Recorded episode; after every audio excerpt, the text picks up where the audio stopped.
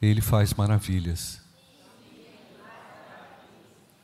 Irmãos, a memória do povo judeu, na memória do povo judeu, as festas serviam para perpetuar as maravilhas de Deus.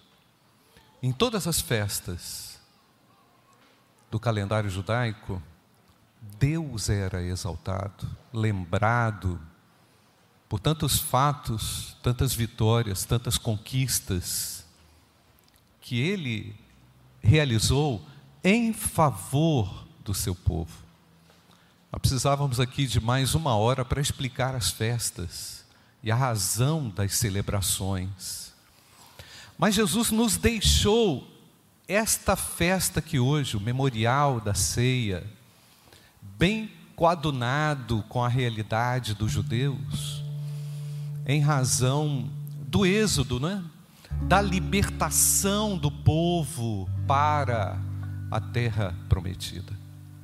Nós fomos libertos também. Nós fomos livrados também.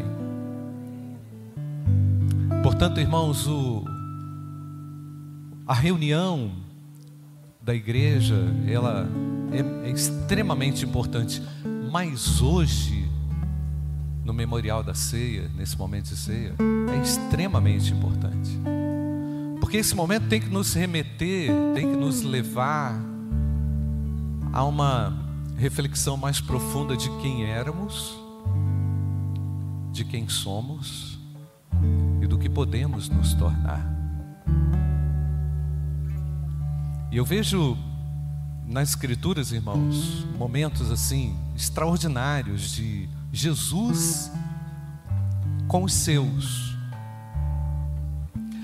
Ah, domingo passado eu tinha falado sobre a, a cura dos leprosos, domingo à noite, de como somente um voltou para agradecer. Né?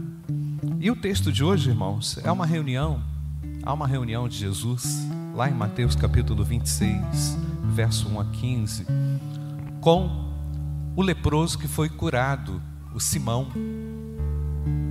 Eu vou ler o texto, vamos ler o texto, Mateus capítulo 26. Quando Jesus acabou de proferir essas palavras, disse aos seus discípulos: Vocês sabem que daqui a dois dias será celebrada a Páscoa e o filho do homem será entregue para ser crucificado. Versículo 3, irmãos vão ler os ímpares para mim, por favor.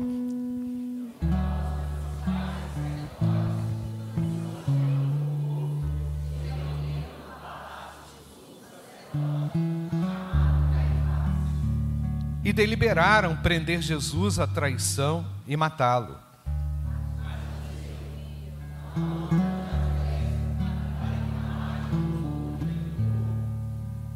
Quando Jesus estava em Betânia, na casa de Simão o leproso,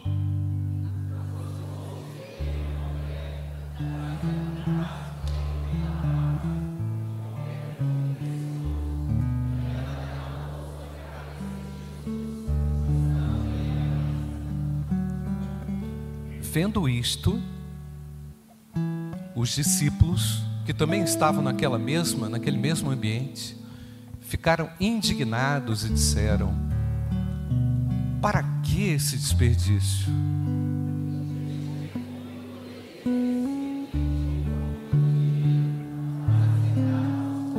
Mas Jesus, sabendo disto, lhes disse: Por que vocês estão incomodando esta mulher? Ela praticou uma boa ação para comigo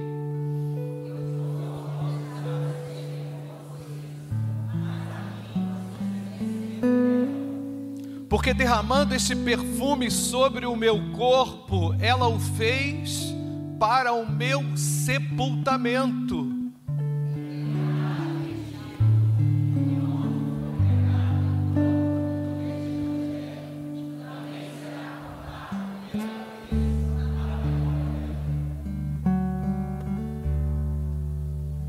Então um dos doze, chamado Judas Iscariotes, foi falar com os principais sacerdotes E ele disse: Quanto me darão para que eu entregue a vocês? E pagaram-lhe 30 moedas de prata.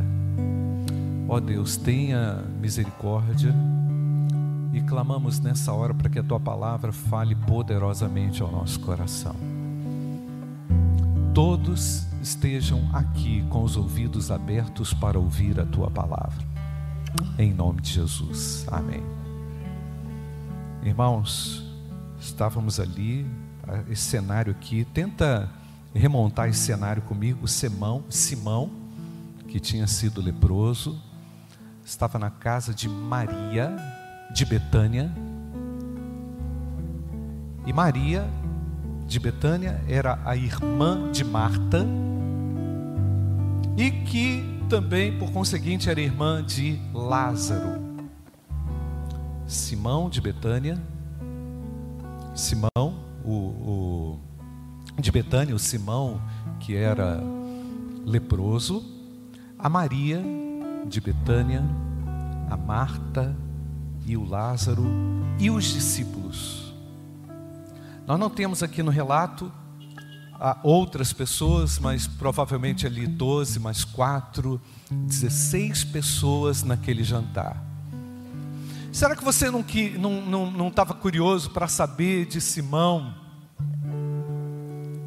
Meu filho, que alegria foi aquela que você teve ao voltar para agradecer a Jesus? O que, que realmente, como realmente você se sentiu, Simão, ao perceber Jesus curando você enquanto você corria para se apresentar ao sumo sacerdote? Fala para mim, Simão, a motivação que você teve e a alegria que você teve em retornar para conversar com Jesus. Será que você também não se alegra, não, não se alegraria em saber de Maria de Betânia, a razão pela qual ela estava ali com, com algo tão precioso nas mãos? Irmãos, o, o preço desse líquido ali que estava naquele vaso do alabastro eram 300 denários. Um denário era um dia de trabalho. Então tinha um ano de trabalho ali, ó sendo derramado sobre Jesus. Aquela mulher não mediu nenhum esforço ou sacrifício para ungir Jesus. Será que você não estaria curioso também de perguntar para ela, minha filha, o que, que motivou você a depreender tudo que você tinha naquele vaso derramando sobre Cristo? Lucas no Evangelho aponta que essa mulher era uma mulher pecadora, nós sabemos a extensão do pecado dela, mas nós vemos ali, irmãos, uma atitude de profunda gratidão e entrega. Uma mulher que não mediu o valor daquilo que estava em suas mãos para ungir Jesus, considerada como uma irresponsável nós poderíamos ter pego esse dinheiro aí, que daria hoje, se fosse considerado o salário mínimo, né, irmãos? Daria uns 20 mil reais por ano, não é? salário de um ano, né? considerando aí 1.400 reais, uns 18 mil reais. Isso poderia ter sido comprado em cestas básicas para alimentar os pobres. Algo altamente justificável, considerando a necessidade dos pobres. Mas Jesus elogiou a mulher, porque ela entregou aquilo que era mais caro, mais precioso. Será que você não, tava, não estaria preocupado também de conversar com Marta, saber, Marta, como é que você conseguiu sair do seu ativismo? Porque Marta foi repreendida, havia sido repreendida anteriormente por Jesus por fazer tantas coisas e Maria de Betânia havia escolhido a melhor parte. Marta, Marta, você está preocupada com tantas coisas. Maria de Betânia aprendeu que valeria muito mais a pena estar aos pés de Jesus, ouvindo as suas maravilhas, conversando com Ele, ouvindo dele os segredos da eternidade do que fazer, fazer, fazer, fazer, fazer, empreender. Ah, pastor, está dizendo que está errado em empreender? Não, não está errado em empreender. Há uma necessidade de equilibrar o fazer e o contemplar. Amém, igreja? O realizar e o contemplar. Nós vamos perder de vista as maravilhas de Deus se nós não conseguirmos, irmãos, contemplar. Ele faz maravilhas. Simão, o que, que ele fez? Convidou a Cristo para mais perto. Senhor, quero o Senhor mais perto. Preparou-lhe um jantar. No mesmo cenário, Maria derramou, ungiu a Cristo em sua cabeça, sem saber, ela estava preparando o corpo de Jesus para o sepultamento.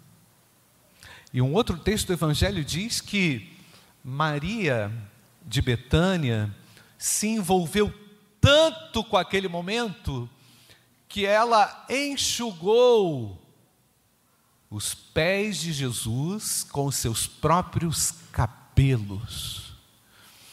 Ela quis que aquela unção que foi ali derramada sobre Cristo se integrasse totalmente a ela e ao seu próprio corpo, e aquilo que era mais de mais precioso para ela, os seus cabelos, como uma mulher.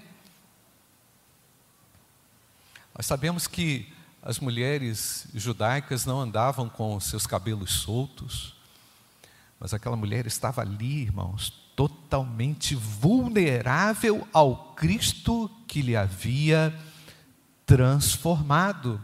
O Cristo que fez maravilhas na vida de Simão foi reconhecido num momento de comunhão, naquele jantar. Maria se envolveu numa unção ao Senhor, dizendo a ele: Olha, tu és digno de toda a honra, tu és digno da minha prostração, porque eu estou espantada com as maravilhas que o Senhor fez na minha vida. Envolveu-se, comprometeu-se profundamente com o Mestre, enxugando os seus cabelos aos pés de Jesus. E Marta estava ali, não recebeu nenhuma repreensão de Jesus, estava ali contemplando tudo aquilo numa atitude honesta e sincera. Vemos aqui também, irmãos, o Lázaro, talvez ali o Lázaro, você não queria perguntar para ele, vem cá, como é que foi a sua vida de múmia naqueles dias em que você estava todo enfaixado e foi pelo Senhor ressuscitado. Irmãos, Deus tem feito maravilhas. O Senhor faz maravilhas entre os seus. Nós não podemos é, deixar escapar, irmãos, a nossa honraria, a nossa gratidão, o nosso reconhecimento pelo que Ele faz, pelo que Ele tem feito. Talvez aos discípulos tenham, tenha sido escapado aquele momento, mas Maria de Betânia marca presença, não deixando passar aquele último momento com o Mestre ela aproveitou aquela singular oportunidade, recebeu do mestre, irmãos. A seguinte, o seguinte destaque: por onde esse evangelho for pregado, que seja anunciado o que ela fez, que seja comunicado com clareza que essa mulher realmente me adorou em espírito e em verdade. Percebe que o Senhor Jesus valoriza adoradores, reconhece os seus adoradores. Perceba, gente, que o Senhor não se esquece de nenhum dos seus momentos em Sua presença. Os momentos preciosos e maravilhosos da nossa vida, os melhores momentos, irmãos, são os momentos aos pés do Salvador. Amém, igreja? E a gente tem que retornar. E a gente precisa voltar. E a gente precisa retomar, irmãos, essa conectividade com o Mestre. Porque Ele faz maravilhas. Sim, Ele faz maravilhas.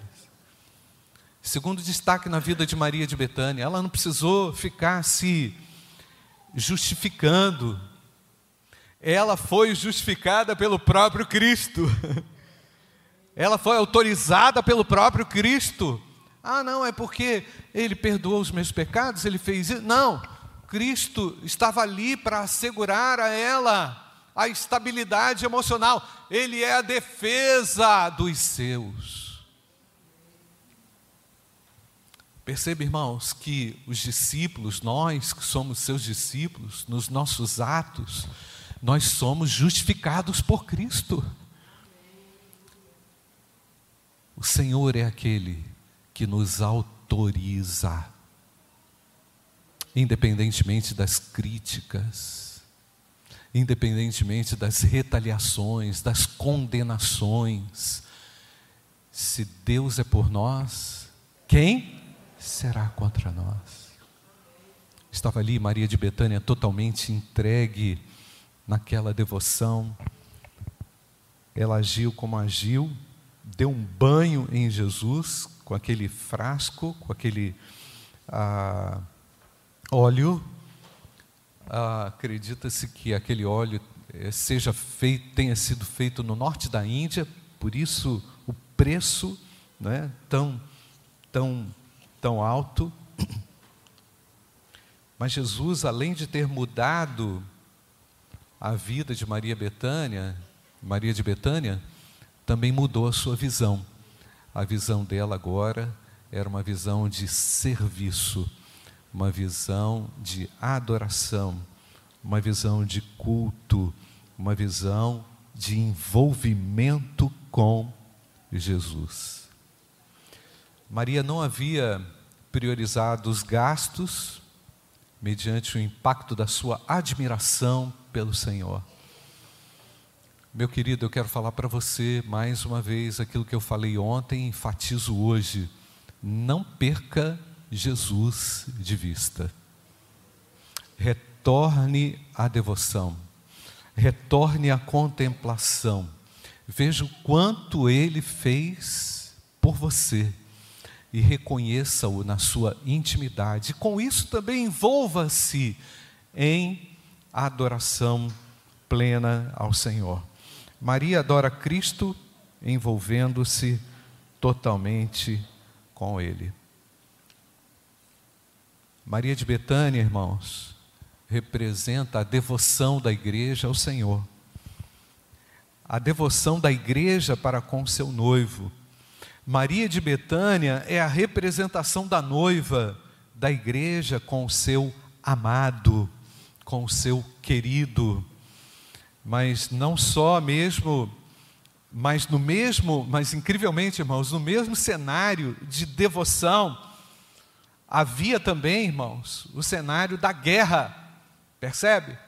Porque naquele momento, naquele mesmo momento em que os discípulos, em que Maria de Betânia devota ao Senhor, se entrega, há ali também a traição, há uma contradição naquele cenário, irmãos, que luta, percebe? E Jesus, ali, naquele mesmo momento, conhecendo os corações, vivendo a emoção, a alegria da entrega e da rendição daquela mulher, e percebendo a dureza no coração do seu próprio discípulo, Judas, que o trairia, naquele mesmo contexto ali, por 30 moedas, uma contradição. Judas valorizou muito mais o nardo, muito mais o nardo do que a vida do Senhor, a quem ele vendeu por apenas 30 denários, um mês de trabalho, é?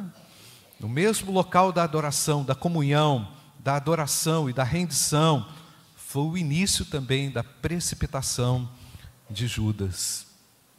Ele faz maravilhas, amém, meu querido? Sim, faz maravilhas. Meu amado, para concluir aqui esse momento, Jesus Cristo ainda continua fazendo maravilhas. Ele é o mesmo ontem, hoje e eternamente. Faça como Simão, chame Jesus para mais perto, não é?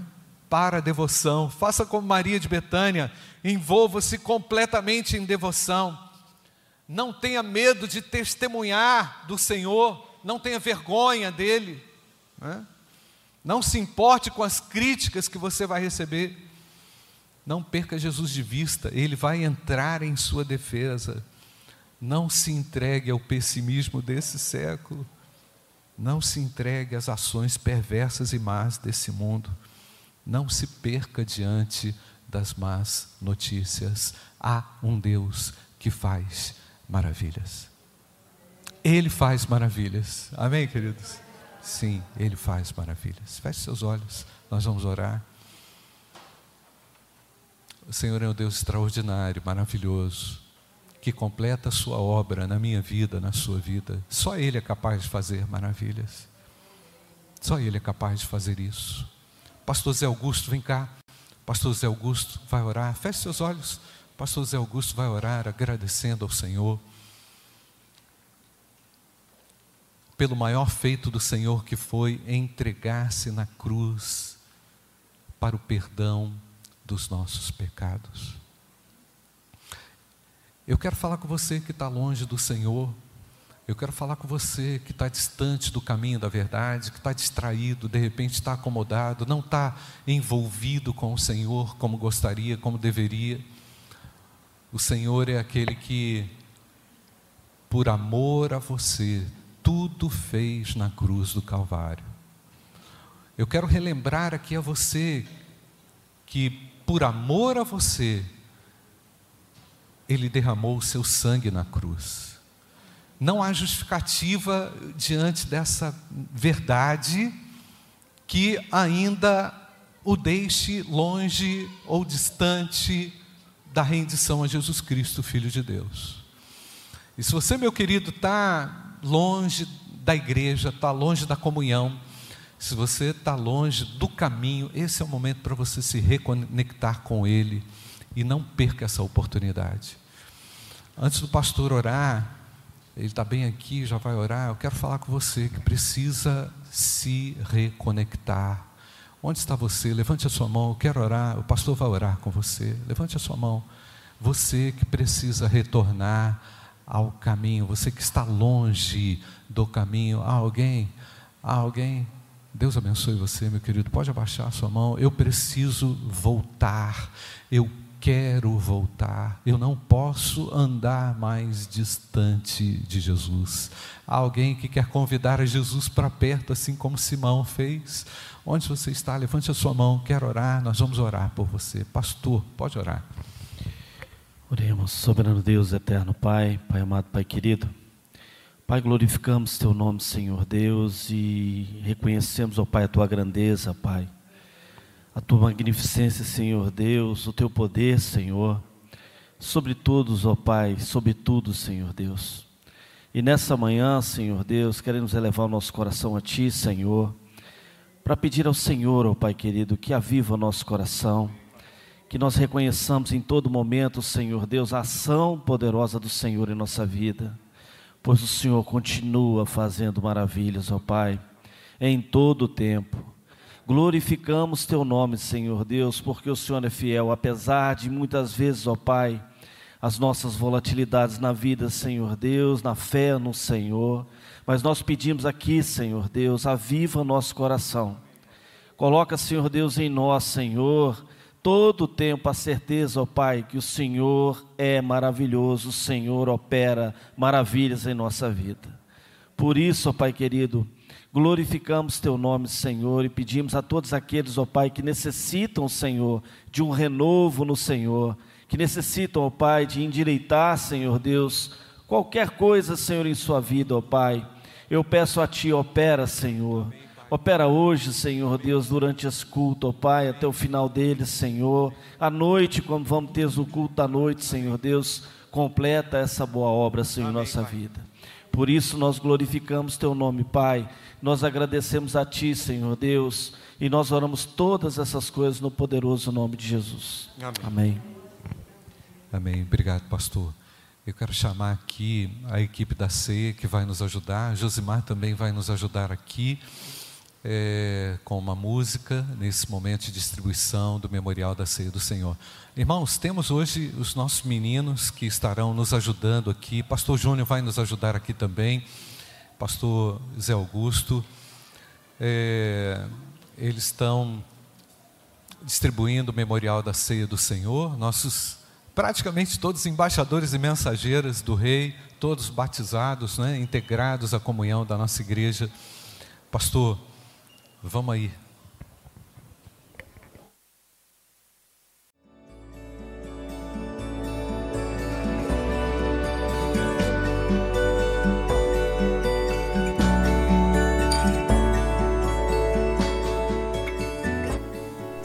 A Igreja Batista do Bom Retiro tem plena convicção de que a palavra de Deus é poder para salvar e transformar vidas. Nosso desejo é que essa mensagem tenha alcançado seu coração. Para saber mais sobre quem somos e em quem acreditamos, acesse ibbrpatinga.com.br.